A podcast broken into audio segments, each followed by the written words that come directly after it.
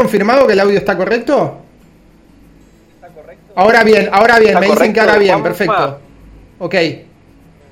Vale, bueno, entonces, eh, me espero el challenger. Eh, la placa, el tema de hoy, el tema que nos, que nos trae a hoy, eh, sería anécdotas asombrosas, entonces, ¿no? Este, bueno, eh, lanzo la placa y ahí la tenemos en directo, anécdotas asombrosas y y bueno, a ver quién es el quién es el, el que va a empezar, el número uno.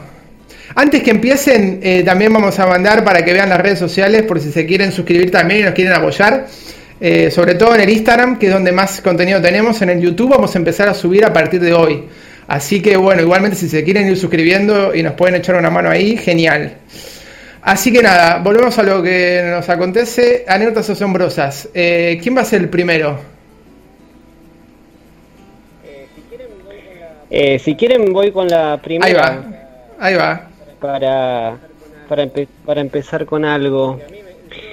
Porque a mí me, yo tengo una memoria de mierda, así que tengo un notepad, o sea, un black de notas a un costado de la ventanita del chat para... Y me anoté los tips. Ok, dale, puedes empezar cuando quieras. Eh, eh, bueno, a ver, una que puedo contar, tengo cuatro minutos rápidamente. Eh, una que puedo contar es que a mí lo de mochilero nunca me fue muy bien, eh, no me calza, no me gusta esto de andar en la ruta. Sin embargo, vivís en, vivís, en el, vivís en el lugar eh, por excelencia de cualquier mochilero, digamos, vivís en la Patagonia, en un lugar que cualquiera sale con una mochila. Es curioso. No, eso no, eso pasa quizás en Argentina, donde la conectividad es mucho mayor. Acá los mochileros que llegan son los mochileros con plata, si no, no llegan. Es una realidad aparte. Y cómo llegaste? Eh, yo llegué porque, bueno, para la próxima contamos de cada uno, si no se va toda la mierda.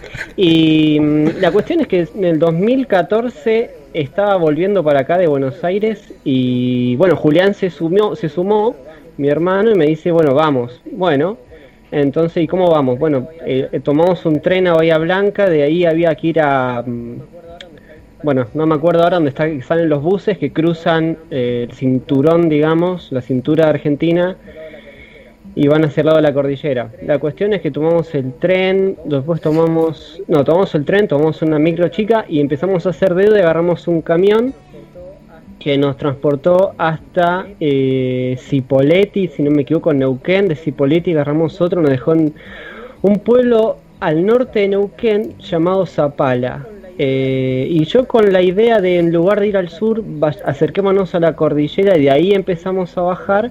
Le dije, Cipolletti es al lado de la cordillera, no lo conozco, bueno, vamos, le digo. Bueno, nos, nos dejan en Cipolletti y la cuestión es que era un pueblo en medio de la nada, árido como la mierda eh, muy pequeño, era raro porque al mismo tiempo tenía un casino enorme, tipo hotel casino cinco estrellas, eh, muy mafiosa la cosa, ¿viste? Un pueblo muy chiquitito, la gente de, casas bajas, muy sencilla, y al lado un hotel a todo culo, y yo me quedé como, ¿y esto qué onda? Eh, y bueno, la cuestión es que caímos en un camping municipal para bañarnos, nos cobraron nada, era regalado y Julián empieza a ver que, había minitas ahí del pueblo, le dice, no, vamos, quedemos, no, no sé qué, y, yo em, empecé ya de antes, por un poco conocer lo que es un pueblo chico, a captar miradas, ver qué onda, ver qué onda la gente, veía que todos se conocían entre sí, viste que se juntaban entre ellos, y le digo, no, Juli, no me gusta esto. Este, la cuestión que, que le digo, no, mejor, mejor nos vamos a, bajemos, ¿viste? Y él como que se quería quedar porque había un par de minas y no sé qué, y él como medio rubio, ¿viste? Como que llama la atención, eh, como turista, digamos, y le digo, no, mejor nos vamos. Eh, y, y, fue muy raro, me hizo acordar a la película U-Turn, este, donde el tipo se le rompe el auto y cae en un pueblo del cual no puede salir, ¿viste? Y me sentí en esa situación de que no, no sé, me tengo que ir de acá como una corazonada que le dicen también. Y bueno, y al final agarramos otro camión. En este caso, este camión venía con, no sé cuánto me dijo el loco, como 15 toneladas de piedra laja. Y el, el, flaco era re piola, tenía una garrafa de 5 kilos de gas en la cabina, la cabina vieja. La cabina era como meterse en un cuarto de 3x3, viste que los asientos tenían una separación de como un metro y medio. Y el tipo casi que se hacía un asado ahí adentro, era muy grande el lugar. El hijo de puta Julián se echó a dormir y yo me tuve que comer toda la. O sea, el tipo quería charlar. Porque esto es típico, esto, esto es para un programa entero de la gente que viaja en larga distancia y te da charla. ¿Y cómo.? Sí. con una garrafa. Y un Con una garrafa. Cuatro el camión. Claro. Por favor. Claro. Duermas, hijo de puta. Eh, bueno, el tipo haciéndose, o sea, la pava arriba de la garrafa encendida, cebando mates, conversándome, eh, con un tonelaje tremendo atrás. La piedra laja son esas piedras enormes, enteras, que se usan para revestir paredes o alrededor de las piscinas. Son, son bonitas, pero claro, pesan un montón. Eh, Julián durmiendo, a la media hora Julián se durmió, pero la cuestión es que este tipo, como venía tan cargado, venía con freno motor. Eh, desde Zapala está muy alto, por eso es desértico y tan caluroso, después de frío la noche. Y el, tipo venía bajando a Junín de los Andes y el tipo venía todo el tiempo frenando, toda esa parte de la ruta es todo bajada. Entonces el camión iba a 40 y tardamos como 6, 8 horas en hacer no sé cuánto, ciento y tanto de kilómetros. Fue, tremendo. Y ya al, punto de que no sabíamos de qué hablar, ¿viste? Y, no sé, salíamos con cualquiera, yo le seguía la charla, fue un... se, se tornó como incómodo. Y de, no, no incómodo porque ese tipo es un tipo así como del interior, que le gusta conversar, que toma 40 litros de mate y no se cansa, pero iba con freno motor y yo te juro que si me bajaba y empezaba a trotar al lado del camión iba a la misma velocidad. La, la cuestión es que llegamos seguros, sanos y salvos, lo agradecemos todo, bueno, y en Junín de los Andes ya empezamos a como acampar, quedarnos un par de noches en cada lugar, pero ya ahí empezamos a tomar micro porque, nada, estábamos cansados, estaba haciendo muy largo el viaje.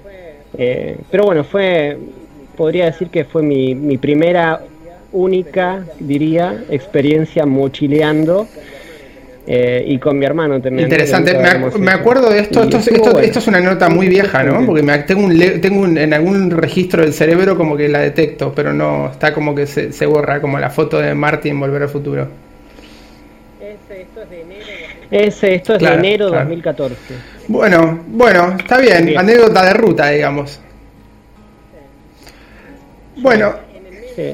No, eh, en el medio, antes de ese camionero, hubo otro que el tipo se dormía y como que se tocaba la cara así y se golpeaba la cara. Uy, eso da, eso da miedo, ¿eh? Eso da miedo, eso da miedo un montón, ¿eh? Yo, a mí me hace eso y le tiro el agua en la cara directamente. claro. Eh, sí, eh, tomamos creo que tres camiones más o menos y el tren y dos micros. Estuvo bueno. Pero bueno, nada, nada. Lo viví una vez. Bueno, bien, sobreviviste para contarlo. Eh, ¿Quién sigue? Yo voy a, voy a, antes voy a aportar algo con respecto a esta historia que me hiciste acordar. Una vez nos vinimos a Mar del Plata con el tío de, de, Ornella y, y, se estaba durmiendo. Eh, y yo lo veía por el,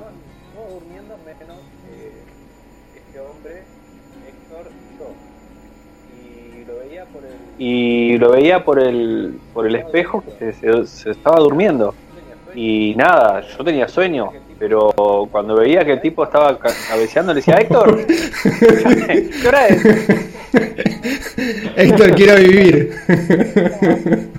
Pues agarró un, un, atracón, un, un atracón los autos quedan todos eh, apilados. Eh, hay un accidente o algo.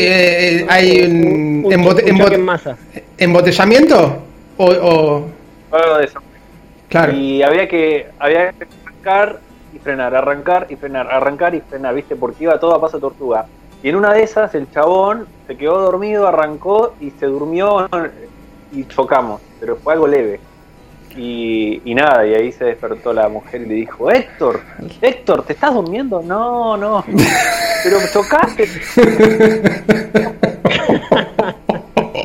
Ah, eso pasó primero, me parece. Y después fue eso que yo me quedé muy transformado y vigilándolo y yo veía que el chabón estaba así, que se le cerró, ¿viste a Homero Simpson que se le cierran los ojos? Y, y nada, y ahí le decía, Héctor, Héctor. Bueno, quiero vivir, Héctor. Una anécdota, eh, una anécdota acá de Mar del Plata. Cuando yo era chico, bueno, pará, 15 y 27. Cuando era chico venía los, veranos y a Mar del Plata a veranear con, con mi mamá, mi papá, mi hermano. Yo tenía, no sé, 8 años, 10 años. Y bueno, me compraron mi, una bicicleta bastante buena, una mountain bike de tres cambios. Y bueno, como es lógico, acá en Mar del Plata se usa mucho la bici. Empecé a ir al bicicletero a que me arregle una pinchadura, los frenos, que me infle las gomas, lo que sea. Bueno, nada, pasaron los años hasta que me mudé acá a Mar del Plata, eh, pasaron 20 años hasta que me mudé a Mar del Plata, este, volvimos, a, eh, compramos bicicletas, ¿no? todo lo necesario acá para, para pasarla bien. Fuimos a un bicicletero, a, lo de siempre, ¿no? A que te pongan la bici este, este, en orden y yo qué sé. Y lo veo a este tipo, ¿viste? Digo, discúlpame, te, veo cara familiar. ¿Hace mucho que estás acá? Porque yo venía a veranear a Mar del Plata. Me dice, sí, yo estoy hace, no sé, 30 años. Ay, era una cara que era, era, era, viste, que no te lo olvidas más. Como que vos sentías que la conocías de, otro lado. Bueno, nada, pasaron los años, seguíamos yendo, que se pinchaba la goma, que había que, corregir los frenos, yo qué sé. Y un día lo veo que está rengo, ¿viste? que está medio como que pisa mal, ¿viste? Y yo, ¿qué pasó? Dice, no, me corté, o no sé si se le cayó algo en el pie. Ah, bueno, y ¿qué onda? ¿Te, pusiste algo? Me dice, sí, me estoy poniendo una cremita. Bueno, pasaron, era justo verano, así que todas las semanas prácticamente, o cada dos semanas íbamos a que se pinchaba la goma o lo que sea. Vamos otra semana, ¿no? Y, el tipo seguía rengo, ¿no? Digo, eh, ¿qué, ¿seguís rengo? ¿Qué pasa? Eh, dice, no, no, todavía no se me cura. Me dice, está cicatrizando, digo, me estoy poniendo una cremita. Pero bueno, fíjate, le digo, si no anda el médico, pues ya pasó una semana. No, no, no, no pasa nada, me dice. Estoy, con la crema, no te preocupes. Bueno, pasaron, no sé, dos semanas más, volvemos. Y, el tipo ya directamente estaba sentado. Ya no caminaba. Se levantaba y tenía una. Estaba, viste, cada vez mal en peor. Tenía un ayudante que siempre estaba, pero se ve que lo llamó para, para que lo ayudara todo el tiempo, porque no se podía parar, viste. Digo, ¿qué pasa? Me dice, no, no. Este, digo, estoy, estoy medio mal del, del, pie, me dice. Pero, ¿qué pasó con la herida? Y dice, y avanzó, me dice. Uh, ¿gangrena? Ah, no te me adelantes, pero ¿por qué no vas al médico? No, no, no quiero ir al médico. Aparte me estoy poniendo una cremita. Otra vez una cremita. Pero bueno. médico, pues te van a cortar el pie. No, me dice, no, no, me quieren llevar, pero yo no quiero ir porque no me gustan los médicos. Bueno, está bien, fíjate. Bueno, justo se estaba terminando el verano. Yo dije semanas, pero bueno, más o menos calculá que todo esto pasó en tres meses o en dos meses, ponele, ¿no? Pasó el verano y bueno, ya uno no usa la bicicleta, viste, ya la guardás, viste, hace frío, te metes en tu casa. Y un día estábamos por ahí, que nos tocó un día lindo para ir a jugar a la pelota con Ornella. Y lo, y lo veo que el chabón está así del lado adentro porque él vivía en ese lugar también, en ese, en ese local. Está así apoyado en la reja, viste. Uh, le voy a preguntar a ver cómo anda de, del pie. Me acerco y a medida que me voy acercando, no te raro. Le digo, eh, ¿cómo está, boludo? Y lo miro así y, y esta fue mi reacción, fue exactamente esta reacción. Estoy así le digo, ¡No! Hice así. Le habían cortado toda la pierna. Toda, ¿eh? No. es que le cortaban el pie, le cortaban de la rodilla para abajo. Le cortaron toda la gamba. Digo, ¿qué pasó? no, no, avanzó. Me Pero, le digo, ¿cómo te dejaste estar? Y porque soy un boludo, me dice. Pero, y bueno, ahí le empezó a preguntar, ¿no? Porque digo... No, pero un zarpado. ¿En qué, momento el tipo eh, dijo, bueno, tengo que ir al médico? Porque evidentemente él no quería ir. Dice que, que estaba bárbaro, que estaba caminando, que ya no le dolía, lo que sí que tenía la pierna violeta, pero que ya no le dolía más dice que él iba a caminar por la costa y que no le dolía. Con la pierna violeta, o sea, como si algo normal. No, es que bueno, después el tipo, el tipo me dio a entender que, que, no tuvo mucha educación, viste, de chico. Bueno, esto no me lo van a creer, pero fue así. Y agárrense, pero yo no miento, esto fue así. Le pregunto, ¿pero cuándo te decidiste ir al médico? Y dice, mirá, me estaba poniendo la media y se me cayó el dedo gordo del pie. le cayó Yo no estoy mintiendo. Así me lo dijo, se me cayó el dedo. Lo agarré y fui al hospital para que me lo volvieran a poner. Fíjate el nivel de ignorancia del tipo. Pero era un animal. Este, ¿Dónde lo sacaste este muchacho? Se me cayó el dedo gordo del pie, lo sacó y lo volvió a poner como, sí, se arrosca, ¿no? Te lo ponen. Pero que no me iban a creer. Yo cuando me lo contaba, dice que fue con el dedo al hospital, cuando vieron el dedo, cuando le revisaron la gamba, lo metieron de, urgencia a operar, a cortar la gamba. Acá nos, nos, nos, preguntan en el chat que si, si vimos la propaganda de la dermicina. Me parece que usó esa, dice, como si fuera una crema, no sé. Una crema antibiótica. Pero evidentemente eso era más zarpado o quizás con un antibiótico oral se, solucionaba o quizás no y se llegó el, el dedo. Claro. Yo creo que para que le cortaron tuvo que haber tenido una gangrena avanzada y se estaba en riesgo la vida, porque si no pero tenés diabetes. Dice, no, no, no me dio diabetes, porque a veces pasa que no cicatriza por la diabetes. Claro. Bueno, no termina acá la historia, le cortaron la gamba, el tipo no lo podía creer que le iban a cortar la gamba, quedó en el hospital con la pierna cortada, el ayudante que tenía la llave del local, entró al local y le afanó los ahorros de toda su vida, que a plata de hoy sería más o menos 10 mil dólares. Oh. El chabón perdió, oh. perdió una pierna gratuitamente, gratuitamente, por una estupidez total, y encima le afanaron ahorro de vida que eran 10 mil dólares. Esa es mi anécdota. Un animal, un animal. Pobre tipo, pobre tipo. que una persona se deje estar de esa manera y, y, que crea que, o sea, que se te cae el dedo. Increíble, sinceramente. No, aparte llega un momento que yo creo que cualquier, cualquier persona, por más subnormal que sea, te das cuenta que algo no va bien y vas al médico, me imagino, ¿no? O sea, no, no llegás al punto de que se te caiga el dedo.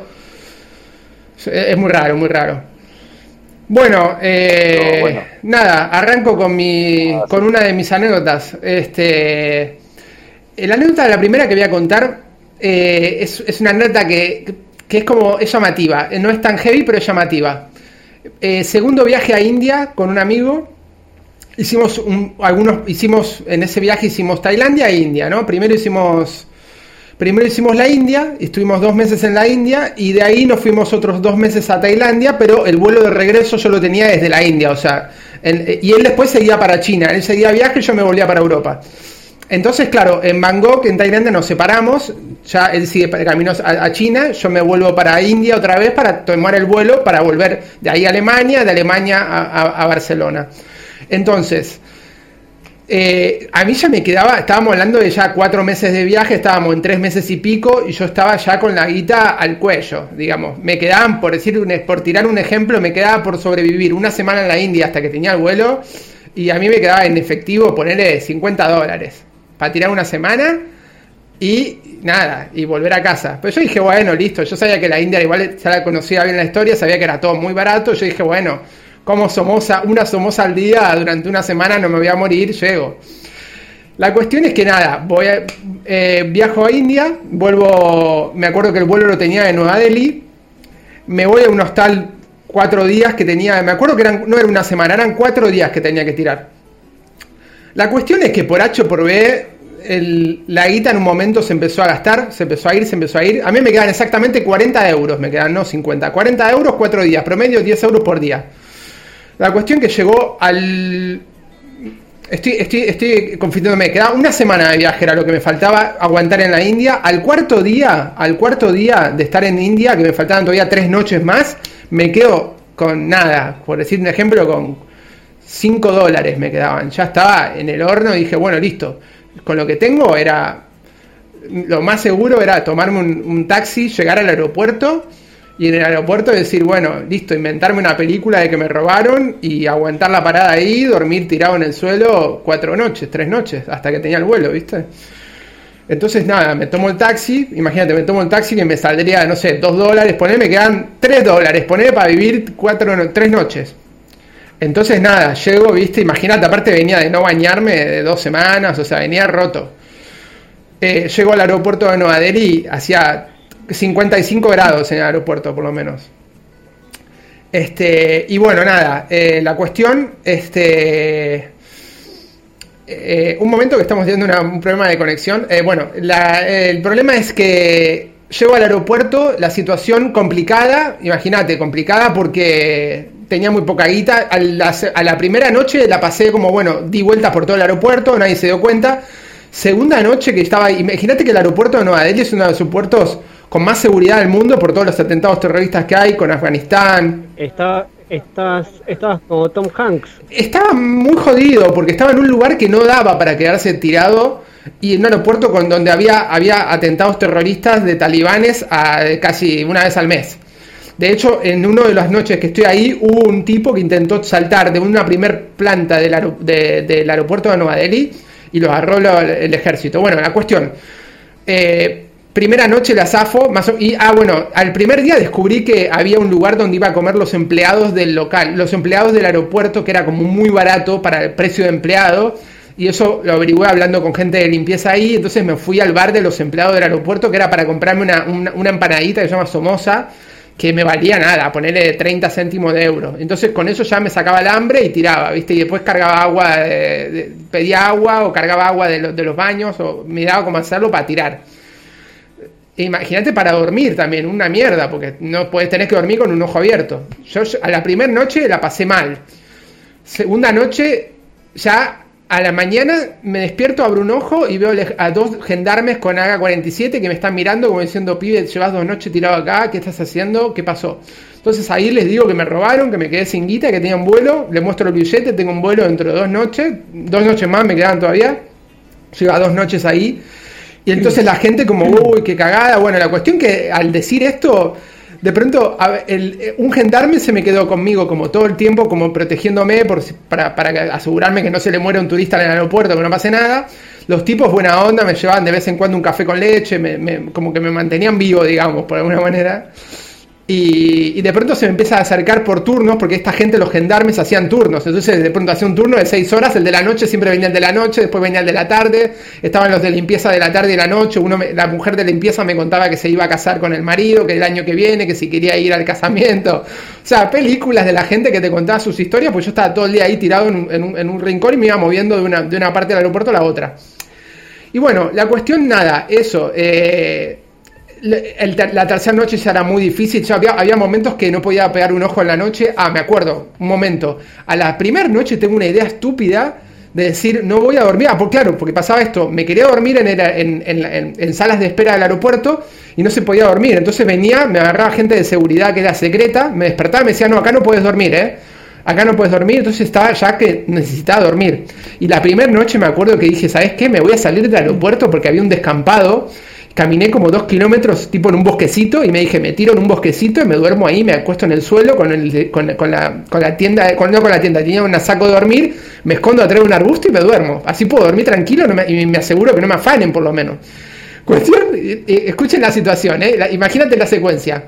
Estoy tirado atrás de un arbusto como si fuera un hombre durmiendo con un saco de dormir, en un momento para un bus de estos de estos de que llevan turistas, para como al costado de donde estoy yo, a, unos 10 metros, y un turista se empiezan a bajar ahí, como se ve que iban para el aeropuerto, y miran así de costado y ven un tipo, me ven a mí salir de atrás de un arbusto.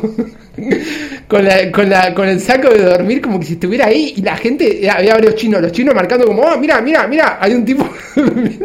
Aparte, si me decías que era un hindú, ok, pero era un chabón occidental durmiendo atrás de un arbusto a dos kilómetros del aeropuerto, como en un lugar como la cuestión que en un momento se larga a llover como a las 6 de la mañana, pasé la noche así medio dormitando.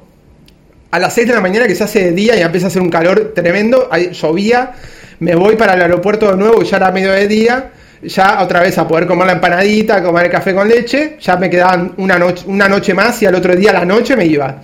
Y la cuestión es que vuelvo, vuelvo al aeropuerto, ahí hablo con el gendarme, el gendarme le cuento la secuencia que hice, me dice, vos estás loco, me dice, acá hay cobras, a donde estabas tirado hay cobras, o sea, te podían haber comido una serpiente.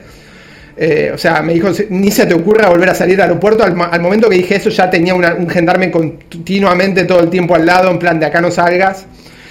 Bueno, la situación se me hizo interminable, o sea, interminable. Ya en un momento empecé a escribir en un blog todo lo que iba haciendo cada día, lo escribí en un blog porque ya no tenía nada que hacer durante todo el día. Entonces cada día escribí un poquito, me tomaba el café, me quedaba ahí, daba vuelta. Interminable, los cuatro días más largos de mi vida hasta que llegó el último día y bueno, nada, aguanté en la sala de espera, me dejaron ingresar a lo que sería la sala de embarco, donde ahí ya sí podés realmente entrar en una sala, que aire acondicionado y podés realmente dormir como seis horas antes del aeropuerto, dormí en esa sala de espera, luego subí al avión y nada, llegué. La cuestión, imagínate, después llegó a Alemania, en Alemania no me podían ni tomar un café con leche, tuve que aguantar el transbordo, llego a Barcelona, al aeropuerto. Llego al aeropuerto, no tenía ni para entrar al transporte público, me tuve que colar en el tren, me tuve que colar del tren, después colarme en el transporte público para volver a llegar a casa. Bueno, una odisea, pues llegué vivo, sobreviviendo cuatro días con 40 euros y tenía una guitarra acústica que me había llegado en el viaje que la tuve que vender en Nueva Delhi para aguantar un poco más porque si no me hubiese quedado sin dinero antes. Así que fue una, así digamos lo más exótico que me pasó así, digamos, de, momento que podía haber salido muy mal y salió bien y acabó en una buena anécdota de durmiendo cuatro días en el aeropuerto de Nueva Delhi. Pero no estaba con un amigo. Pero no estaba sí, pero mi amigo se separa de mí en Bangkok y él sigue para China y yo me vuelvo a India porque nosotros habíamos ido de India a Tailandia. Tuvimos dos meses en la India. Nosotros volamos de Barcelona a la India y de la India sacamos otro billete y nos fuimos a Tailandia. Pero la vuelta a Barcelona yo la tenía desde India, entonces yo me tuve que volver a India para coger el vuelo a, Barcelona y él seguía directo a China, él no volvía a, Europa. Entonces nosotros nos separamos en, en Bangkok. Bueno, qué limado. Qué limado. Eh, eh, bueno, eso sí fue una anécdota asombrosa. fue, muy loca. Eh, la verdad no tengo...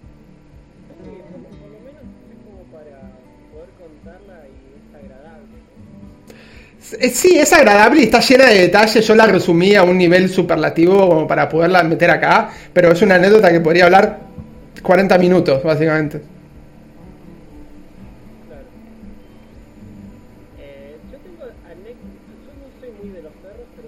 De los perros, pero tengo anécdotas con perros. Eh, por ejemplo, em, hace unos años atrás, eh, ¿se escucha ahí? Porque Yo te escucho, sí. Sí. Eh, hace unos años atrás fui a cuidarle dos... Em, perros. Sí, dos perros, pero ¿qué razas son estas que tienen cabeza empanada? ¿Bull Terrier? No. Sí, Bull Terrier creo que son. Uno que son súper agresivos, tienen ojitos pequeñitos. Bull Terrier. Bueno, no me acuerdo. Ah, sí, sí, sí, sí, sí, sí, sí, Pitbull, ¿no será?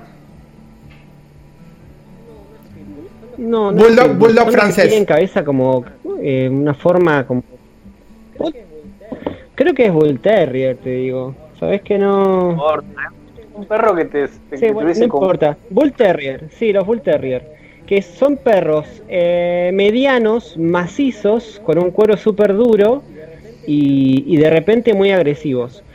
Eh, la cuestión es que este amigo mío eh, tenía una perra Bull Terrier con su hija y me dice no que me voy a Buenos Aires eh, te puedes quedar en casa y, los, y los cuidas las cuidas no sé si iba a quedar tipo si iba a ausentar tipo 10 días una cosa así la cuestión es que bueno no hubo problema más o menos mm, sabía tratar a los animales igual la madre súper agresiva viste territorial las perras son muy territoriales el tipo tenía una casa con jardín, así que todo ok.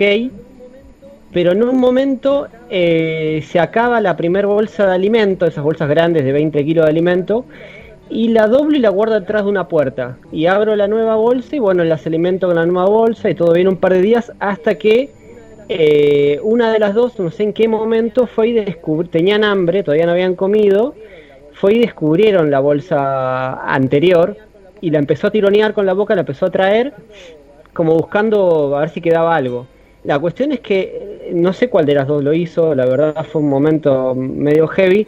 La otra lo descubre y, va y quiere como afanarle la bolsa y empiezan a tironear, largan la bolsa y se, y se empiezan a pelear, pero se traen mandíbula contra mandíbula y se movían tipo el demonio de Tasmania, ¿viste? La, animación, que es un torbellino y no se sabe qué está pasando, con una cosa así, pero adentro del living de la casa. Ah. Y son dos bichos enormes, macizos, súper agresivos, que si metes la mano te, te, parten a la mitad del brazo. Eh, entonces yo como que no sabía qué carajo hacer, eh, agarré el balde, estaba trapeando, les tiré el agua, no hizo nada, les pegué con un palo, no hizo nada, agarré un palo, las levanté a las dos, o sea, como que trabé el, palo entre los dos hocicos y las elevé a las dos en el aire un metro y no se soltaban las hijas de puta. La cuestión es que como que me quedé mirando medio quedo como qué mierda hago ahora, las perras que tengo que cuidar, que no son mías. Bueno, en un momento se sueltan finalmente, ¿viste? Y, y las veo que estaban, no estaban muy lastimadas, pero estaban rajuneadas, tenían marcas de colmillo las dos en, en todo el hocico, en la cara bueno, la que estaba peor la llevo al veterinario conocido que había ahí, que además era en Bariloche, pero en los kilómetros de Bariloche, estaba a media hora del pueblo. Eh, y, la cosa, bueno, pasó el episodio, hablé con mi conocido amigo, este, le dije, mira, pasó esto, justo encontraron, se pelearon, se trenzaron muy feo, estuvieron por lo menos un minuto que no se soltaban, se hicieron mierda. Uno terminó con inyecciones y todo. Uh y como que como que no le dio mucha pelota y, de, y después me dice como que se va a quedar más tiempo, se va a quedar dos semanas, todavía no vuelve. Y de los 10 días pasaron a ser 15 días, yo me tenía que ir. Y esa situación, la, verdad, dije la puta madre, o sea, no quiero, no quiero seguir con esta responsabilidad porque se van a matar. O se suelta una, agarra un vecino, ¿qué mierda hago? Es un, es un bicho, un animal incontrolable. Este, bueno, la cuestión es que había otra persona, un tercero, que era también conocido nuestro, y le escribo, le digo, mira, te, me tengo que volver por trabajo, o sea, dos semanas, mm, no, me puedo seguir quedando, eh, y te dejo las perras encargadas a este loco que, que también lo conoces y, bueno, amigo de la familia, no sé qué. La cuestión es que me voy así como aburrido de la situación, además estaba, o sea, dos semanas sin tener mucho que hacer, lejos de la ciudad, sin, sin conocidos, nada, solamente con las dos perras que me miraban con cara de te voy a comer o dame de comer o no sé qué onda. Ya ahí empecé como a, a tenerle cierta distancia, antes jugaba, ¿no? Pero le jugaba un poco con una soga gruesa tipo de barco que tenía ahí que la mordisqueaban. Pero ya como que les mantuve la distancia, me fui a la mierda. Y bueno, mi amigo nunca más me habló, no sé qué pasó con los perros. Eh, ahora sé que, qué tipo de perro nunca tendría. Después, bueno, me enteré que son como diseñados un poco para, para pelea esos animales. Eh, y fue una, una anécdota que me quedó y, lo tengo en la memoria cuando las levanté en el aire y las hijas de puta no se soltaban y eran estaban pinzadas mandíbula con mandíbula. Fue como increíble. esos perros se pueden hacer un montón de daño aparte. Sí, sí, ese, era el, tema. Tiene una mandíbula de esas que traban y no sueltan. Y yo decía, la puta madre se van a matar, o, no sé, se van a sacar la mandíbula, no sé qué, qué carajo iban a hacer. Y después, ¿qué le digo, viste? Y nada, una situación de mierda, me fue el carajo y el tipo parece que después se enojó conmigo porque me fui y le dejé a sus dos hijas a cuidado de otra persona, no sé qué, pero se había pasado de días, no volvía me tenía que ir y después lo que había vivido con esas perras y tener cuidado. ¿Qué perro era? Dijiste, era un pitbull. Me voy a la mierda. Dos pitbull. Dos pitbull. Dos perras, dos perras pitbull. Este. Claro, es que esos perros tenés que saber controlarlos porque te agarras un pitbull que esté un poco chiflado y te come un brazo, ¿eh? O sea, son si bien, si está, yo creo que al final es un poco la persona quien lo, quien lo educa, ¿no? Al perro. Si vos sos un hijo de puta y, lo, y, lo, y sos un agresivo y lo tenés al perro para que te defienda de un ladrón, obviamente que el perro va a ser un, un, caballo de pelea, ¿viste? Pero al final, si uno lo trata bien, yo creo que por más que sea una raza peligrosa, al final siempre va a responder bien. Eh, son perros sí, bueno, pero hay razas y razas. Claro, acá dice, acá dice en el chat que no, no traban la mandíbula, sino es la presión que ejercen. Claro, sí, la fuerza de la mandíbula que tiene igual son 70 kilos, ¿viste? O sea, te, rompe un brazo. Imagínate, un argumento con otro tipo de animal, no sé, por exagerarte, un lobo.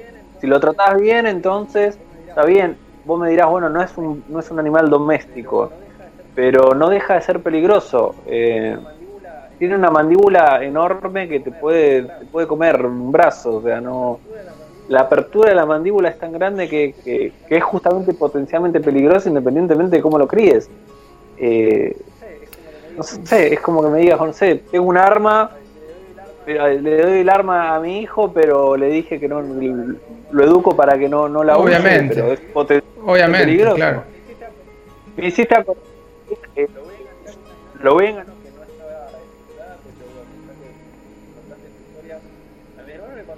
mi hermano le pasó algo parecido con dos perros de, en su barrio que se, agarraron de la misma manera que vos contaste. Mi hermano hizo exactamente lo mismo, les puso un palo entre medio de las mandíbulas. El tema es que la gente, porque eran perros de diferentes tamaños, ¿no? Y a uno ya parecía como que, que no iba a sobrevivir. Y la gente que se fue juntando ahí empezaba a gritar, no, no, soltalo, soltalo, no, no, no, soltalo, no, no. no, no mi hermano, que estaba ahí luchando, le decía, cállense. Y mi hermano después me contaba, me decía, porque el perro no sabe si vos le estás diciendo, claro, no, eh, lo excita, lo excita. Si le está diciendo, dale. Claro. Fuerte, ¿viste? Vamos, vamos, vamos. Entonces, claro, desde la lógica de mi hermano, tenía razón de que los perros no sabían este, si, si, era como, como que lo estaban arengando y bueno, al final no sé cómo lo separó, pero me, me pareció gracioso la visión de mi hermano de cómo los perros estaban interpretando ese griterío, ¿no? Del no, no, no, ¿viste? Imagínate desde la perspectiva del, perro, ¿no? Dale, dale, dale más fuerte. Eh, yo voy a contar una anécdota de cuando era chico, eh, tenía seis años, que también lo engancho un poco con lo de mi hermano porque él en, en jardín y en preescolar me enseñó a escribir, me enseñó a sumar, restar, multiplicar, reglas fotográficas. Y yo entré sexto, en sexto, en primer grado entré eh, ya sabiendo todos esos temas. Entonces era así como una especie de, de super de, super nene de seis años, eh, por así llamarlo, inteligente. En realidad yo había adquirido esos conocimientos antes. Cuestión que en una época, yo era todos 10, va, 10, sobresaliente se, eh, en primaria se ponían.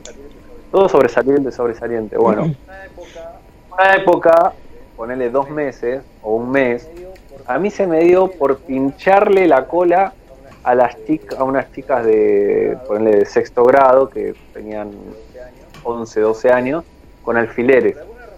Por alguna razón. Con alfileres, o sea, eso era un poco eh, torturador.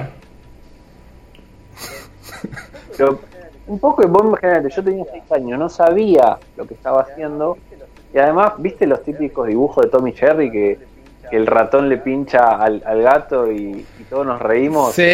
Y el gato como que salta. Y, claro, entonces yo lo veía más por ese lado, tipo, ¡ah, qué divertido! Mirá. Eh, bueno, cuestión es que en un momento voy a la dirección, que bueno, ir a la dirección era lo peor, pero yo no era consciente de lo que estaba pasando. Y y esta nena, porque tenía 11, 12 años, me acuerdo, todavía tengo grabada la imagen, de la nena mostrándole los glúteos a la directora y, nada, la cola toda llena de pinches, con sangre. O sea, fue terrible lo que hice. La tipa habrá quedado media traumada por culpa mía. Yo no era consciente de lo que estaba haciendo. Bueno, ¿Por qué mencioné lo de los sobresalientes y todo eso? Porque me parece que eso me terminó salvando. Porque no, no Como dijeron, no, para que el pibe vale la pena, no le arruinemos la vida, claro. Aparte era muy chiquito. No, viste. Y bueno, y la historia termina que lo menciono porque también es curioso.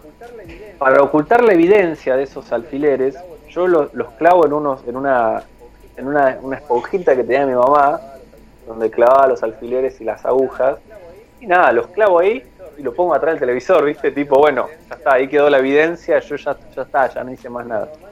Y mi mamá encuentra eso y yo casualmente los, las había clavado en forma de cruz. Y mi mamá era re supersticiosa y decía como que le decía a mi, a mi papá, mirá, mirá, la forma de la cruz, le decía, como que había espíritus que habían puesto eso así ahí por... por, ah, sí, claro, claro. Macumba, ¿viste? Yo no dije nada, ¿viste? Pero la historia termina de esa manera. Así que bueno, la chica esa no sé, no creo que mire este video, pero bueno, lo lamento, yo no sabía lo que estaba haciendo. y el culo le debe haber quedado, bueno, claro, pobre. Tengo la imagen, la imagen de, la nalga con todo, todos pinches así. Claro. No se bajó todo, hizo una parte sola. Y menos mal que era, menos mal que era la nalga, que hay mucha carne, que no hay nada, porque le pinchás así un brazo igualmente, le, haces, le puedes pinchar una arteria, andás a ver, boludo. Bueno, esa es mi segunda. Bueno, eh, eh, mi tercera anécdota, mi segunda anécdota, eh, tengo, voy a contar ahora la mejor de todas y dejo al final otra que tengo que es más cortita. Aunque no sé, bueno, sí cuento la mejor ahora. Bueno, la mejor ahora, la mejor que tengo de las anécdotas, la más extraordinaria que me pasó, fue una que se podría hacer con extraterrestres o con un avistamiento que tuve con una amiga en una casa de fin de semana en el Delta del Tigre. Esto estamos hablando, tenía 18 años, no me acuerdo exactamente, 18, 19 años. Fin de semana en el Tigre.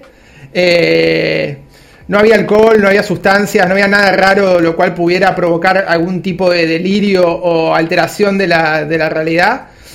Este, la cuestión que todo comienza rápidamente cuando se hacen las 9 de la noche. En la casa en ese momento no había agua y había que cargar un bidón de 20 litros para tirar agua dentro de lo que era en el baño, para por si uno iba al baño, para poder tirar agua en el inodoro.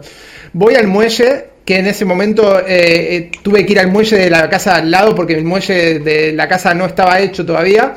Voy al muelle de la casa al lado, agarro el, balde de 20 litros, lo cargo y, la noche me acuerdo que estaba súper estrellada. Calculo que eran sobre las 9, 10 de la noche. ya pasaron tantos años que no me acuerdo bien las fechas, o sea, los tiempos, pero calculo que era, era de noche, eran sobre las 9, 10 de la noche más o menos. La cuestión que voy, cargo el balde un momento. Eh, mi amiga me acompaña un momento y miramos el cielo, estaba súper estrellado, se veía pero un montón las estrellas. Y me dice, che, banca, banca un poco, mira cómo se ve zarpado. Estamos ahí como dos minutos así mirando porque era muy loco cómo se veía por las condiciones de la noche. En un momento hacemos un chiste como, che, mirá, y si se llega a ver algo, no acabamos de decir eso. Y en una de, las de, la, de, los, o sea, nosotros estábamos como eh, acostados, no acostados, pero en el suelo del muelle, mirando hacia la, visión hacia la derecha, de la, mirando para arriba a la derecha, vemos como una estrella que de pronto empieza a incrementar el tamaño y incrementa la, luminosidad y empieza a moverse de, de, de derecha a izquierda. Y al momento que se empieza a mover, incrementó la luminosidad, empiezan a aparecer como luces de colores rojas, verdes, azules, como en las películas, ¿eh? Como, o sea, plato volador como en las películas. Empieza a girar así de costado un poquito y de momento hacía cosas muy extrañas que asustaban, como por ejemplo hacer movimientos verticales y horizontales. O sea, no solo se movían verticales, sino que hacía movimientos que dejaban estelas, dejaban una estela de luz y se movía para arriba, de pronto un movimiento muy brusco para arriba y luego paraba en seco, luego se movía otra vez horizontal, hacía cosas de estas muy raras. Imagínate la situación en ese momento. Eh, estaba yo, sinceramente los dos estábamos como que no podíamos hablar porque no se entendía lo que estaba pasando, era ciencia ficción absoluta. Tardó, no, sé cuánto habrá, estado esa mm. situación de dos o tres minutos, de pronto aparece otra nave de atrás de los árboles, de la misma situación, Llega un momento, en a todo esto estábamos medio como sentados, ¿viste? En el suelo, mirando desde, desde el suelo. Yo me levanto en un momento porque una de las naves la tapa los árboles y cuando me levanto siento un mareo y un dolor de cabeza como si estuviera alcoholizado, ¿viste? Una cosa rarísima de un momento para otro. Al tener ese dolor de cabeza y esa sensación, me paranoiqueo, digo, le digo a, mi amiga, mira, vamos para dentro de la casa, ya está, ya se acabó, vámonos, porque acá hay algo malo, me duele un montón la cabeza, estoy mareado. Mi amiga se levanta le pasa lo mismo, me dice, loco, yo también estoy mareado. Ahí flashamos mal, dijimos, acá pasa algo malo, o sea, esto no está bueno. Si bien estábamos asombradísimos de lo que acaba de pasar, nos metemos adentro de la casa, imagínate la situación, nos metemos adentro de la casa, yo cierro la puerta con llave, cierro las ventanas, en el momento de conversación, loco, lo que acaba de pasar, increíble, eran extraterrestres. Esto no, era, no había ninguna duda de que eran platos voladores por las cosas que pasaban. Imagínate, luces de colores girando alrededor del disco, moviéndose vertical, moviéndose horizontal, movimientos rapidísimos y luego paraban en un, punto. O sea, cosas, cosas delirantes. Entramos a la casa, comentamos dos o tres minutos lo que había pasado. Bueno, yo digo dos o tres minutos, puede ser media hora, 20 minutos, pero tengo distorsionados los tiempos por el tiempo que pasó. La cuestión es que nos metemos en una habitación donde estábamos durmiendo A los dos minutos que entramos en la habitación, empiezan a pasar algo muy raro, que esto ya entra surrealismo por dos. Empiezo a escuchar en el techo como si fueran pasos, pero de algún bicho que se movía muy rápido. Y en el techo estamos hablando de una casa que tiene pilares de dos metros y medio de alto, que es imposible que suba un bicho al techo. ¿Vale? O sea, imposible. Y más en la zona del delta, o sea, no hay, no hay. Y te estoy diciendo pasos como si fueran de, de pisadas muy rápido, tipo. ¿Sabes? Como algo, algo que se mueve muy rápido y, y, en el techo. Al mismo tiempo que escuchamos esto, se escuchaba alrededor de la casa, que tiene ventanas por todos lados, se escuchaba como algún bicho o animal que hacía, esnifaba, ¿sabes? Como hacía como... ¿Sabes? Como que estaba, algo estaba oliendo, como si fuera, imagínate la situación de un velociraptor oliendo afuera. Eso era lo, más, lo más, lo más la imagen que te puedo proyectar de lo que yo estaba percibiendo era eso, un bicho grande olfateando afuera. Imagínate, pasos en el techo, bicho grande olfateando afuera. Acabamos de ver el plato volador hacía media hora. Mi amiga en ese momento entra en una crisis de llanto, se pone a llorar como una loca, le agarra un ataque de nervio. No hay, fíjate, anda afuera a ver qué hay, anda afuera qué hay. Eh, eh, van a entrar, van a entrar en la casa, van a entrar en la casa, van a entrar en la casa. Yo, yo estaba también cagadísimo en las patas. Yo no iba a salir ni en pedo de la casa. Me acuerdo que atiné de pronto a salir de la habitación, llegué hasta el comedor y no tuve, no tuve huevos de abrir la puerta de la casa para decir, a ver qué carajo hay acá. No tuve huevos, te juro. Tuve creo que uno de los miedos más grandes que tuve se puede, no, nunca, nunca ha sido con que me roben o con eso, sino con esto, porque era un miedo a algo que no sabía lo que me iba a enfrentar.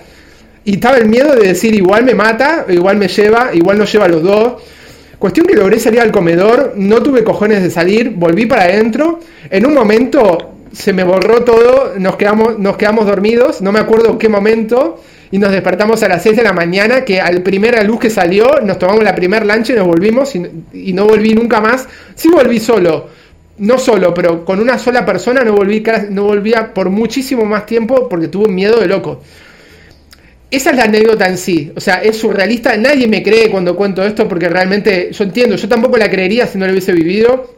La única persona que pueda atestiguar de esto que yo estoy diciendo que es verdad, que es la persona que estaba ahí, ahora mismo no tengo contacto. Eh, Agustín la conoce, a esta chica, y Agustín es testigo de esta historia porque la he contado un montón de veces también. Así que nada, eso fue mi encuentro con los ovnis, que no fue para nada negativo, para nada positivo, fue bastante negativo porque a mí me metió un miedo en el cuerpo, la situación fue traumática. Eh, y luego de eso pasaron otras cosas con otros episodios, pero bueno, eso no lo, voy a, no lo meto dentro de esta, de, esta, de esta charla porque si no se extendería demasiado. Pero básicamente fue, fue esto que les estoy contando de una manera muy resumida. Bueno, pero pudo, encontrándole alguna explicación, lo que vieron pudo haber sido Imposible, imposible, imposible, Juanma. Te digo por qué. Primero, se movía en vertical y horizontal hacía movimientos tipo de estar así despacito y de pronto hacía pum y hacía avanzaba un kilómetro y medio en un momento y paraba en seco y dejaba una estela. Y luego luces de colores verdes, amarillas, rojas girando alrededor del plato, del disco, se veía un disco.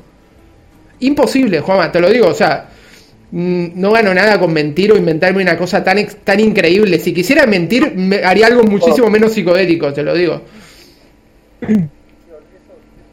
Esos, esos ruidos en el techo pueden ser tranquilamente ratas. No hay ratas, si no No, pero. Sí, pueden ser murciélagos, pero no eran pisadas de un pájaro. Eran pisadas como de un bicho que pisaba fuerte, que pesaba. Algo que pesaba, que, que, se, que el techo hundía un poco, ¿me entendés? Y pisaba rápido. Hacía pisadas muy rápidas, me acuerdo, como era como pa pa pa pa pa pa pa pa pa pa, era como pisadas muy cortitas, muy rápidas y pausadas. Y luego algo que se olía como hay un bicho que estaba, algún animal, era un animal lo que yo percibía, que estaba olfateando y hacía un ruido cuando olfateaba como de oso hormiguero, pero fuerte alrededor de la casa. O sea, el miedo en el cuerpo, realmente, o sea, terrible. Eh, es muy difícil encontrar una explicación lógica. Bueno, esto es lo que yo llamo una historia asombrosa. Sí, es la más asombrosa Sí, esto es de Steven Spielberg puro y duro. De hecho, ahí fue cuando yo pensé en un momento, cuando estaba, cuando estaba viendo la nave, pensé, en ese momento pensé, claro, encuentro cercano de, la tercera fase se debe haber basado en algo como esto, porque es como en las películas, es tal cual. O sea, evidentemente las, películas que, narran este tipo de cosas y lo muestran con lucecita de colores, eso está basado en la realidad porque lo vi tal cual. O sea, como si fuera una película, pero tal cual. o sea, realmente es me da la pauta que, que evidentemente hay muchas películas que, que, están basadas en hechos que deben haber sido casos de gente, evidentemente. A mí me pasó el verano pasado, no sé si quieren la puedo agregar ahora como una anécdota para eh, eh estar eh, concatenar con tu anécdota. Si quieres hacer una, hacer una acotación, si querés, no pasa nada.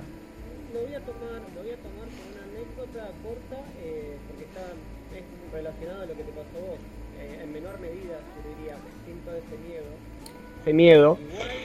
Igual estábamos con mi pareja en un lugar eh, muy apartado, es decir, eh, no había nadie a 300 metros, 400 metros a la redonda. Estábamos en un lago, el cual hay que ir caminando por arriba de la montaña unas 6 horas para llegar. El lugar es espectacular, el agua es tibia en la Patagonia, la arena es blanca y fina. Eh, hermoso el espacio y además es una costa de 300 metros. Bueno, un lugar paradisíaco que por suerte no hay camino de auto y casi nadie va. Acá cerca de Futa. Y, lo que empezamos a ver, bueno, nos acostamos, acá el cielo estrellado se ve, pero eh, en HD, en Full HD, eh, todas las noches. Y cuando no hay nubes, se ve muy clarito, ves Marte, ves todo, constelaciones, constelaciones, nuestra Vía Láctea, mejor dicho.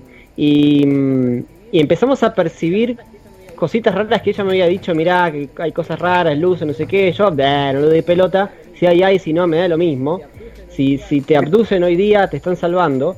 Entonces, eh, nada, bueno, nos tiramos en la playa, viste, nos acomodamos, qué sé yo, un saco de dormir, nos quedamos un rato ahí y empezamos a ver eh, como si fueran satélites, pero empezaban, empezaban a parpadear diferentes colores, ¿no? Eh, o sea, luces de, como contabas vos recién, diferentes colores pero estaban eran eran como erráticos no tenían como una línea no iban con punto de que eh, yo he visto he visto los satélites de Elon Musk los Starlink y se ve se nota mucho cuando es un satélite se nota un montón cuando es un satélite no, el, el, tema es que esto eran movimientos erráticos. ¿Qué quiero decir? Eran movimientos senoidales. No es que iban en línea recta. Subían, bajaban, aceleraban y frenaban. iban a diferente velocidad, para arriba, para abajo, para, para la izquierda, para la derecha. Era una cosa así como, ¿qué onda? ¿Qué es esto? Era como si fuese un dron a mucha altura, ¿entendés? Y, destellaba muchos colores, como la, cola de los aviones. Y en, un rango, en un espacio de... y después desapareció. Y aparecía otro, y otro que iba súper despacito, decíamos, mira, ahí está. Y a los cinco minutos, mira, avanzó, no sé, un metro. Una cosa muy rara, por lo cual digo, lo pensaba para mí y decía, ver, esto no debe ser un satélite porque tienen movimientos muy rápidos, muy lentos, hacen colores, son erráticos en su movimiento. ¿Qué mierda es esto? El satélite está en una vía. Sí, hace el movimiento es continuo. El satélite no para de un momento y cambia de dirección. O sea, claro, y ni cambia, ni cambia, ni cambia la órbita que lleva.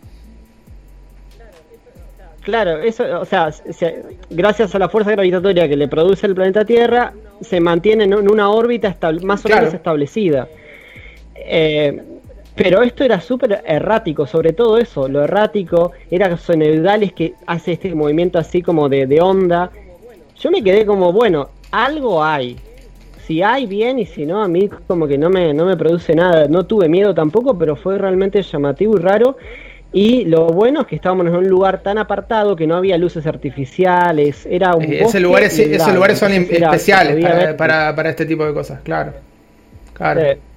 Y, fue eso fue en febrero de este año que lo vimos. Y realmente algo raro hay, eso no son satélites. Para mí eso no son satélites. Claro. ¿Y lucierna, algún tipo de, de insectos? No, no, no. No, pero no. No, te das cuenta que está a mucha altura. Te das cuenta que está a mucha altura. Y se ve como una estrella. Se ve como una estrella, pero de repente esa estrella se empieza a mover o hace un movimiento circular o destellea, eh, es como un LED tricolor, ¿entendés? Cambia de colores y te quedas como, vale, ¿qué, ¿qué podría haber sido? Porque ante la ignorancia, bueno, uno que dice, bueno, un, ovni, pero no sé, globos meteorológicos, aves que, que reflejan lo que llama la atención, lo que llama la, atención ahí es básicamente que los movimientos en algunas veces se ven inteligentes. ¿Entendés? Y hace, no son movimientos continuos que puede ser un robot o un, satélite o un avión. Un avión se nota cuando es un avión porque ve las luces de, lo, de, lo, de, de, la, de, las señales de los aviones, se nota. Esto es otra cosa, se ven como... Eh, es distinto. Yo he visto varias de estas, por eso te digo, pero, pero lo que es lo que dice él, cuando vos lo ves, si tenés la oportunidad de ver una situación así, cuando lo ves, identificás al momento que eso no es ni un avión, ni que es un animal y que es algo muy raro. No quiero atribuírselo directamente a seres de otras galaxias, pero evidentemente eh, no, no, no es humano. Puede ser tecnología puede ser tecnología que no conocemos y no, te la van a hacer, eh, no la van a sacar mm. a la luz, puede ser satélite de algún tipo, una especie de nave de algún tipo. Hay una estación espacial dando vueltas afuera, nosotros no pero mira, la estación, la estación, la ISS, hay una aplicación que vos podés ver en tiempo real por donde está orbitando y en qué parte del mundo va a pasar para poderla ver. O sea, ahí no hay chance de equivocarte, tenés que ser muy bruto para, confundir la ISS con un, con un ovni. Y aparte la ISS se mueve, se mueve todo el tiempo igual no va a ser cambios de, órbita. Claro. Es mi escepticismo, ¿no? Pero yo pienso, ¿no? Hay, no sé, miles de organismos de alrededor del mundo que están mirando el cielo con, con, tecnología de, no sé, de 8K, de lo que sea, eh, y no encontraron nada.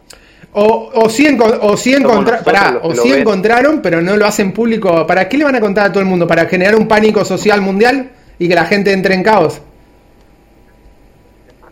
Una conspiración donde todos están. Porque el, equipo de alta tecnología lo puede tener cualquiera. ¿eh? Ah, cualquiera se puede comprar un telescopio. ¿Y, cuánto, ¿y cuántos videos? pero pará, eso está claro, pero ¿cuántos videos? Yo me cansé de ver videos de captaciones con telescopios que valen 25 mil dólares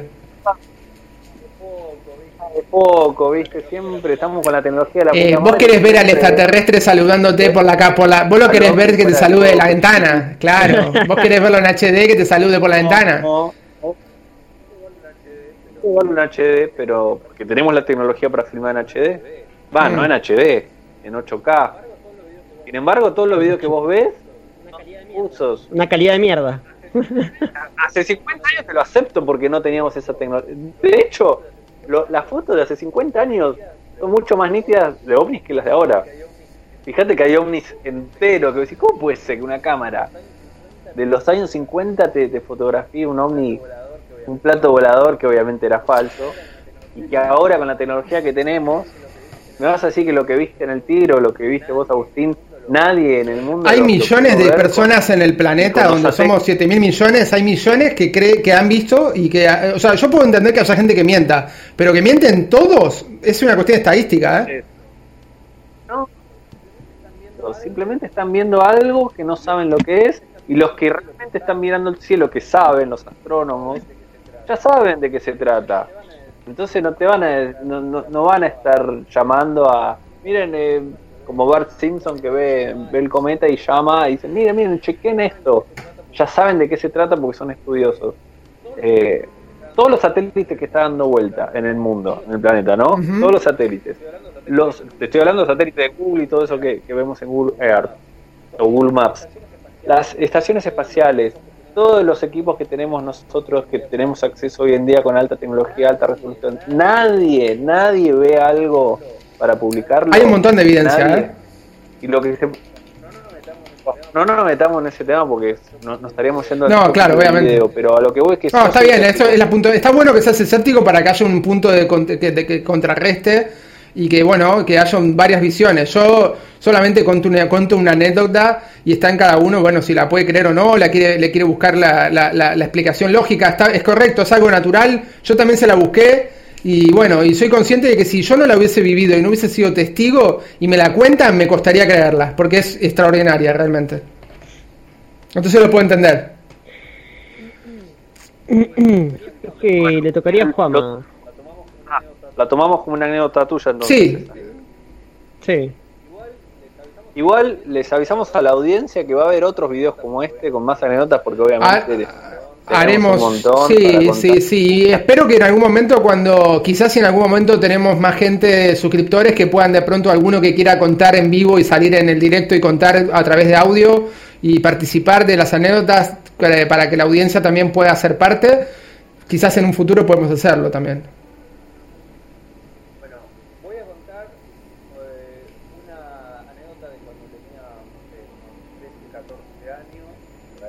Uh -huh un amigo que se llamaba Sebastián, de hecho todavía tengo contacto con él de vez en cuando. Eh, bueno, íbamos a un polideportivo que, para los que conocen el barrio de San Cristóbal en, Capital Federal, se llama el bah, lo conocemos todos como el Poli y está en Oruro y Urquiza. Bueno, nada, era nuestra segunda casa, íbamos a jugar a la pelota, una época, te estoy hablando año 99, 98, una época en Argentina donde se estaba por ir toda la mierda, poca Como ahora, vamos. Siempre pobreza. Como cada cierta cantidad de años en Argentina, bueno. No es que nada, estábamos en el poli jugando o esperando a ver, siempre preguntando a ver si podíamos entrar en algún partido de gente que tenía pelota de verdad, ¿viste? O una pelota copada, o ¿viste? Siempre andábamos con las pelotas truchas, esas de, plástico, bueno, ¿no? Bueno, o pelotas pinchadas. Cuestión, que estábamos ahí sin hacer nada, esperando a ver si podíamos jugar, yo qué sé. Generalmente estaba desértico el, lugar. Y vemos a un padre con, un, con el hijo tipo de 6-7 años en un lugar del poli donde eh, había como una especie de máquinas, no sé qué había adentro, y el nene como que lo, estaba levantando para y, el nene estaba mirando eh, por una ventana. Nos acercamos con Seba, Seba un tipo rapidísimo, eh, muy, muy, un tipo muy, muy Daniel el Travieso, ¿viste?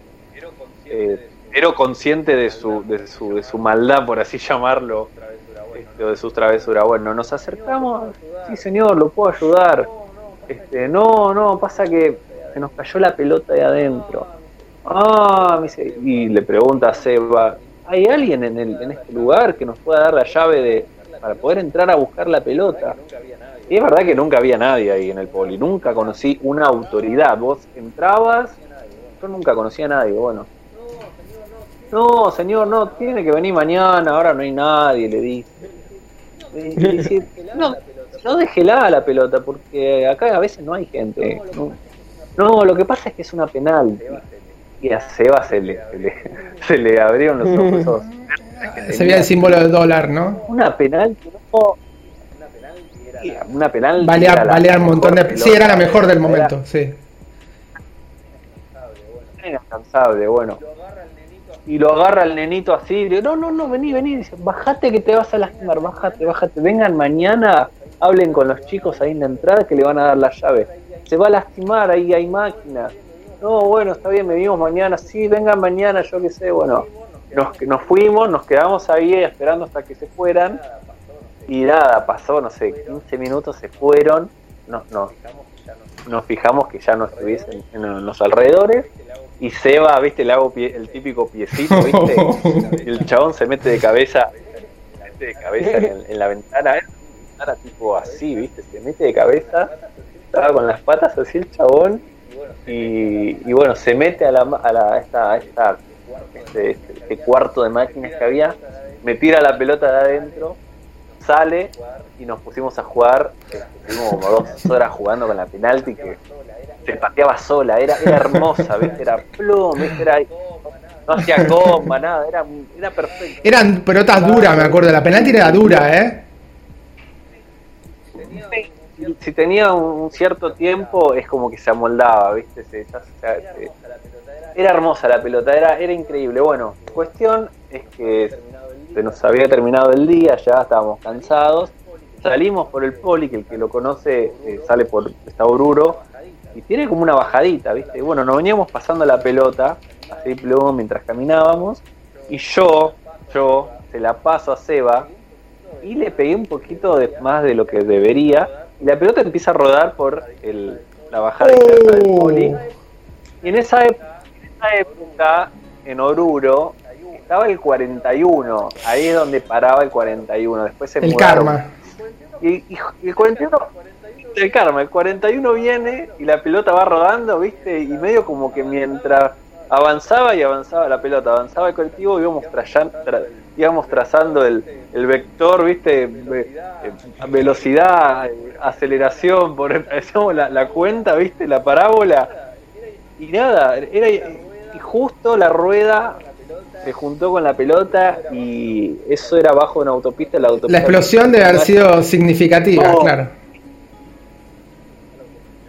Está la autopista, está el poli. Y nos miramos así. Un poco él me miró como diciendo, fuiste vos. Y por otro lado fue así como que entendimos que, que no era nuestra pelota. Era lo que tenía que pasar. Nos quedamos callados y... Lo aceptaron.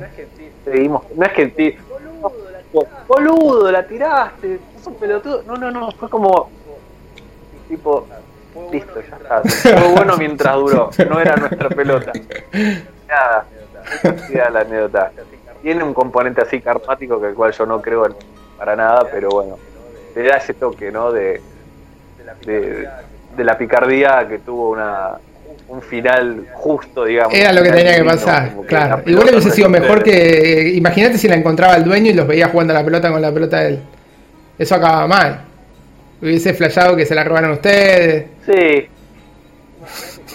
Imagínate esta historia. La parte que no vivimos es que el tipo con el hijo habrá venido al día siguiente. Le habrán abierto el lugar. No estaba la pelota, claro. Apareció. Claro. Estoy pensando ahora y claro, no la había pensado. el tipo lo ha dicho, se, habrá dado cuenta ahí que se la robaron.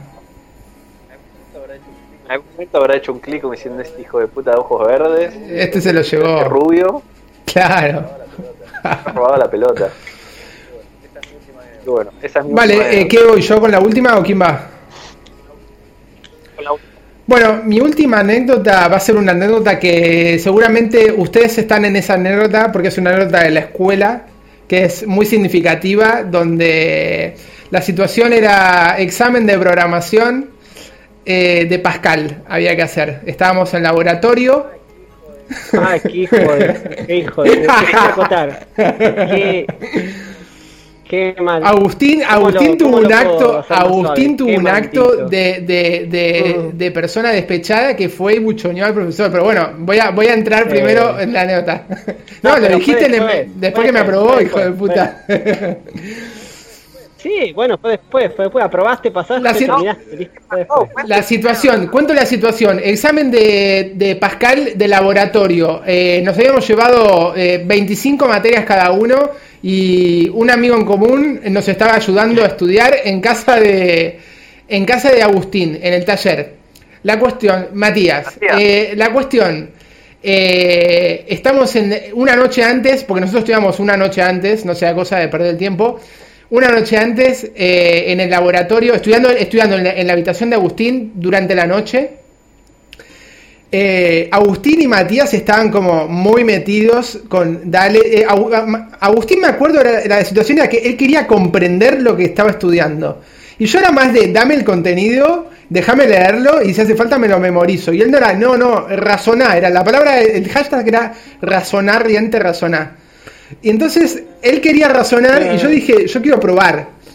Entonces la cuestión era que yo, sí. Tengo, perdón, dos con lo que están contando, chiquititas que las voy a, las, voy a dejar para el. Sí, sí, sí, sí, sí, sí, vale. Entonces, eh, la noche era eso. Agustín, muy, muy, Agustín quería demostrarse que él podía entender lo que estaba pasando porque no entendía los ciclos de burbujeo, no entendía los force, no entendía los while. Eh, y, no, entendía eso que era lo que estábamos exactamente por rendir en el examen. Ciclos de burbujeo, for, while, if en Pascal. Entonces nada, había que hacer unas, había que resolver unas, unas ecuaciones. La cuestión es que yo empecé a mirar más o menos todo lo que era y era un promedio de, no sé, cuatro o cinco hojas de cálculos. Y yo dije, bueno, yo lo voy a intentar razonar, pero si no lo entiendo, me voy a memorizar todo el código de memoria. Y luego voy y lo, y vomito. Así tal cual. El código, la sintaxis entera de memoria de todo el código, que eran, no sé, ponele de 300 líneas de código, ponele. Eran 200, líneas de código. La cuestión es que, bueno, Agustín dijo, no, vos sos un, que, un, burro, tenés que razonar. Quería razonar porque no quería quedar mal adelante de Matías, obviamente. Entonces la cuestión es que llega el día del examen al otro día, sin dormir los dos, casi estábamos sin dormir. Vamos al examen al otro día a la mañana al laboratorio, yo fresquito porque venía sin dormir, venía de memorizar toda la noche, estaba como el motor a full. Llego, pum, pum, pum, pum, me acuerdo que termino tercero. El tercero que entregó la ficha fui yo. Pum, entrego. Agustín en blanco. Tardaba, entregaba a todo el mundo. Agustín no entregaba, no entregaba, no entregaba, no entregaba. Llega el momento de dar los, dar los resultados. me acuerdo que viene el profesor, empieza a darle a, los que obviamente habían aprobado, me viene a mí y me dice, muy bien, Renta, aprobaste, creo que me puso un 9 o un 10, me saqué. Sí, Cristian, Cristian, Cristian, Cristian Álvarez, el profesor. Me pone un 9, un 10. Cristian López, eso. López. Eh, me pone un 9, un 10. Y en el momento que me dice, Cristian me dice, muy bien, Renta, aprobaste. Agustín se levanta, golpea la mesa en ver la puta madre, ¿cómo puede ser que aprobó?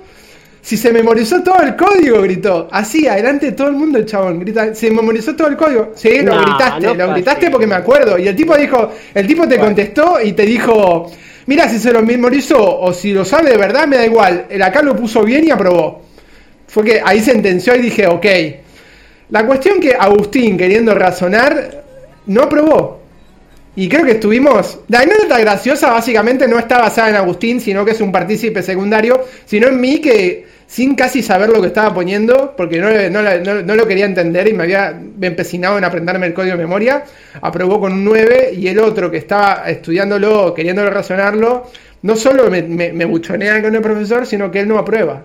O sea, la situación fue increíble. Agustín, porque a ver, para, para, gente, para gente que quizás no entienda, el, código es como lo que ocurrió fue como eh, la clase de francés, no entiendo francés, tengo que escribir 200 líneas de francés, Nicolás se memoriza esas líneas sin entender su significado, las plasma en un papel y aprueba. Y yo intentando escribir francés, entendiéndolo, me frustro, me frustro con el sistema de educación, se lo digo al profesor después de que le da la nota, le digo, pero si ¿Por qué me reprueba si se da cuenta? Lo que quería decir era, ¿se da cuenta, profe, que yo intenté entenderlo y hacer las cosas como se supone que hay que hacerlas?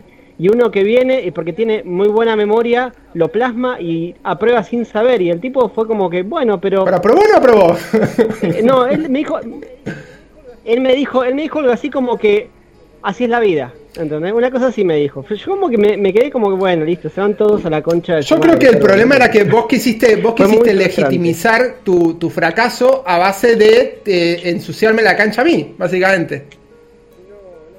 No, no, no, no. Yo, yo nunca vi posible memorizarme las 200 líneas de código. Yo creí que era más fácil razonarlas un poco y, y hacer el ejercicio simplemente. Y hasta ahí, hasta ahí nomás con el secundario.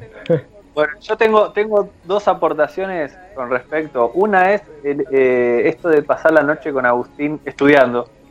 Eh, me, pasó una de que estábamos, eh, Agustín nada, tenía que dar la materia porque repetía el año.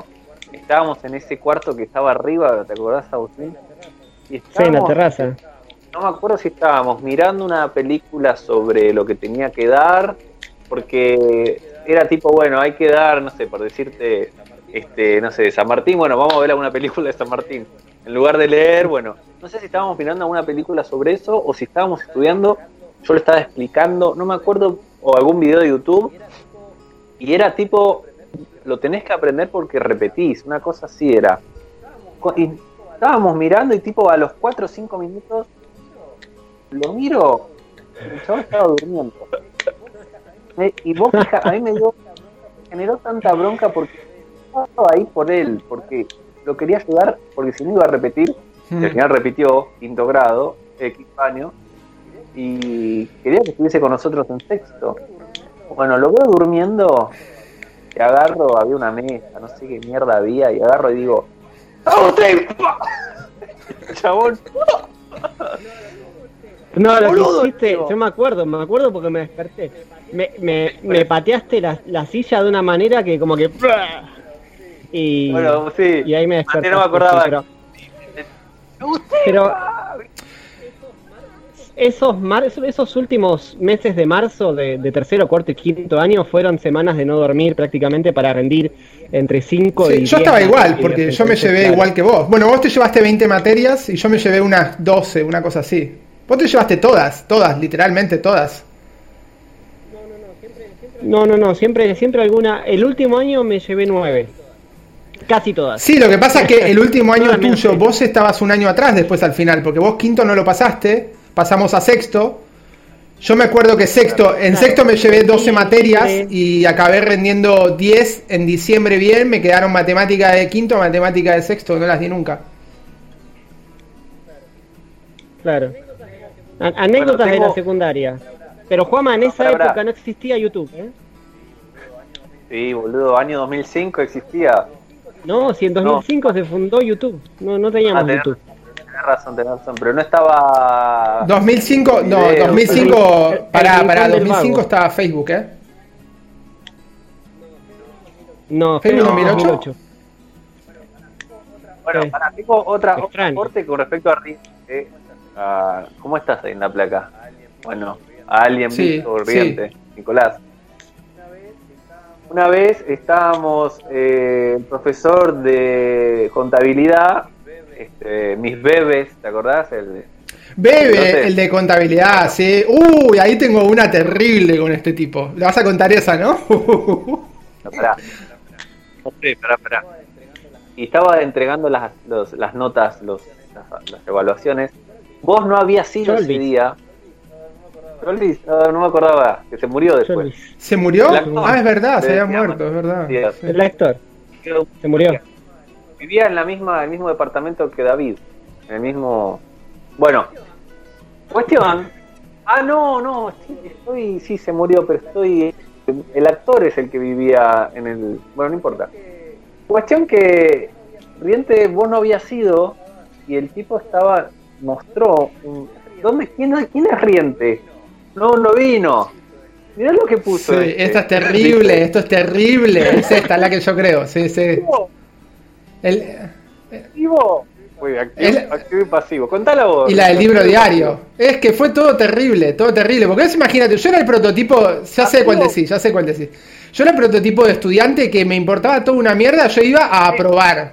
No me importaba, para mí ir a la escuela era una pérdida de tiempo. Escuchame, contabilidad. Vos le mandaste que pasivo era el, el, que le daban, pasivo era el que, el Y el libro, la, la, respuesta que me acuerdo patente, patente era, ¿qué es el libro diario? Y yo puse, el periódico que se lee cada día. Aprobado. y fue eso fue, eso fue un troleo al profesor muy bestia. Fue muy bestia, muy bestia. Algo del SIDA que pusiste.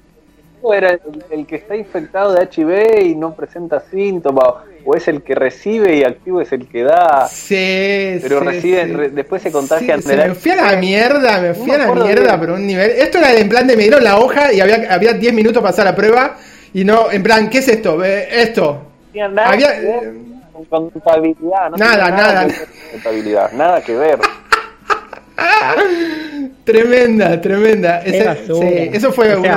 en, un, en un paréntesis, en un paréntesis, yo creo que el tipo era homosexual, ¿no? Eh, haciendo un paréntesis.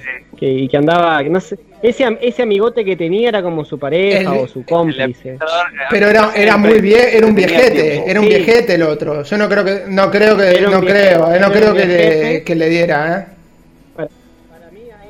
Para mí ahí vos te imaginaste a ver cuál sería el activo, cuál sería el pasivo. Y vos decís que a la noche, vos decís que a la noche se lo deben haber, lo deben haber comentado entre ellos, ¿no? Tomando una copa de vino. Y, para mí, para mí que hacían el libro diario la noche. El, activo era el sí, sí, sí, sí, con el bigote, el bigote y, el oro, el bigote y el oro. Oro y bigotes. Sí, esa nota fue tremenda, tremenda. Nada la nota de secundaria, me acuerdo algo rápido así para, para contar, de Agustín estando dormido y tipo teniendo convulsiones. Porque él se dormía. ¡Eh! ¡Me canso! ¡Me canso! Y volvía. Terrible, terrible. La escuela fue una mierda. La escuela fue un momento, para mí fue una pérdida de tiempo, pero un montón de tiempo perdido que podía haber hecho otras cosas y sinceramente no, no me quedó nada, nada interesante de la escuela realmente, ¿eh? te lo digo. Nada que diga, aprendí esto y esto hoy me sirve, nada. Quizás un poco, un poco Pascal, un poco, porque a partir de eso después sí me interesé. Pero ¿por qué no te vas a la mierda? bueno, que quede para otro, otro, otro, otro Eh, evidentemente, hay un montón y bueno, ya podemos hacer en algún otro momento otra. Esta va a ser el primer, este va a ser el primero que vamos a subir eh, editado a, YouTube. Así que bueno, a ver, eh, digamos, oficialmente este va a ser el primer episodio, oficialmente, extraoficialmente el cuarto. No, bueno, sí, eso claro, bueno, es que esto es una lucha entre el boomer y que intenta ponerse al día, pero al final nosotros no somos boomer, te digo, ¿eh? porque de alguna manera u otra todos los tres trabajamos con un poco de tecnología, no estamos tan en pelotas, así que a mí la, categoría de boomer esta de, tipo que no entiende la tecnología, como que no me desentiendo. Así que bueno muchachos, eh, hemos llegado al final del episodio. Eh, nada, espero que les haya gustado. A los que nos estuvieron escuchando y a los que no, los invitamos a que se suscriban. Y ya comunicaremos en la semana a través de Instagram a ver qué, cuál va a ser el siguiente episodio para el próximo fin de semana. Y nada, este, si alguien más quiere acotar algo más, eh, estamos en condiciones de, de abandonar el barco algún avance para enganchar a la audiencia. Seguramente hagamos algún top 5 de películas, de series, eh, ya sea de los 80, de ciencia ficción o series animadas, anime. Va a haber de todo acá. Sí, claro, un poco de todo, ¿no? O sea, eh, que sería de, cultura del cine, la música, eh, también cosas extraordinarias. podemos hacer alguna también de tema de terror, que siempre es un tema que a la gente le gusta mucho. Eh, no especialmente anécdotas, sino puede ser de películas de terror, o el género de terror, o suspenso, misterio. Anécdota de terror de ustedes jugando a la copa. Esa, esa, esa la tenés que contar en otro episodio porque esa, esa eh, abuela estás acá. Me acuerdo de la abuela estás acá de Agustín. No, eh, me acuerdo de Agustín en ese. Pero bueno, esa es para otra, para otra ocasión. Bueno, no, no no estuve ahí. Lo que sí no dormí por una semana, pero yo no estuve ahí. Después la contamos. Y en ese caso, solo voy a decir una cosa: la copa se movió muchísimo. Y ya éramos Agustín y yo nada más. O sea, y se movió una barbaridad. No, no, no, no. Estoy hablando eh, que estaba ahí. No, acá, Ah, no, este es otro episodio. Yo te digo otra vez que fuimos yo y Agustín y la copa se movió una barbaridad. ¿O no? ¿O vos no te acordás, Agus? Yo, no, me enteré de esa. Yo la que me enteré fue la de Yanni, la Teresa, puteando Yanni a la copa, que la copa se quería tirar al piso, quería liberarse. yo, me refiero cuando Agustín se había mudado a la casa de una tía que estaba en Palermo, Palermo, no sé qué parte de Palermo era, que vivía en una casa que estaba destruida, que la tuvimos que arreglar, ¿te acordás que la pintamos con, Matías también? Esa casa te estoy hablando. Ahí cuando. Ahí lo Eso es para. exactamente, exactamente. la, que, la vez que te hizo. Esa vez fue. El calefón. El calefón en el baño, ¿eh? Ah, eso ya no me acuerdo tanto. Yo me acuerdo solo de la escena esa que se movía una barbaridad la copa y fue como esto que está pasando. Fue raro. Bueno, eh, nada muchachos. Eh, nos vemos en la próxima semana y nada, hasta la próxima. Te tiro la placa del cierre. ¿Cómo la ven? Ahí la ven, ahí la vieron, mira. ¡Ah! Y te tiro el otro. Nos vemos muchachos. Hasta la próxima.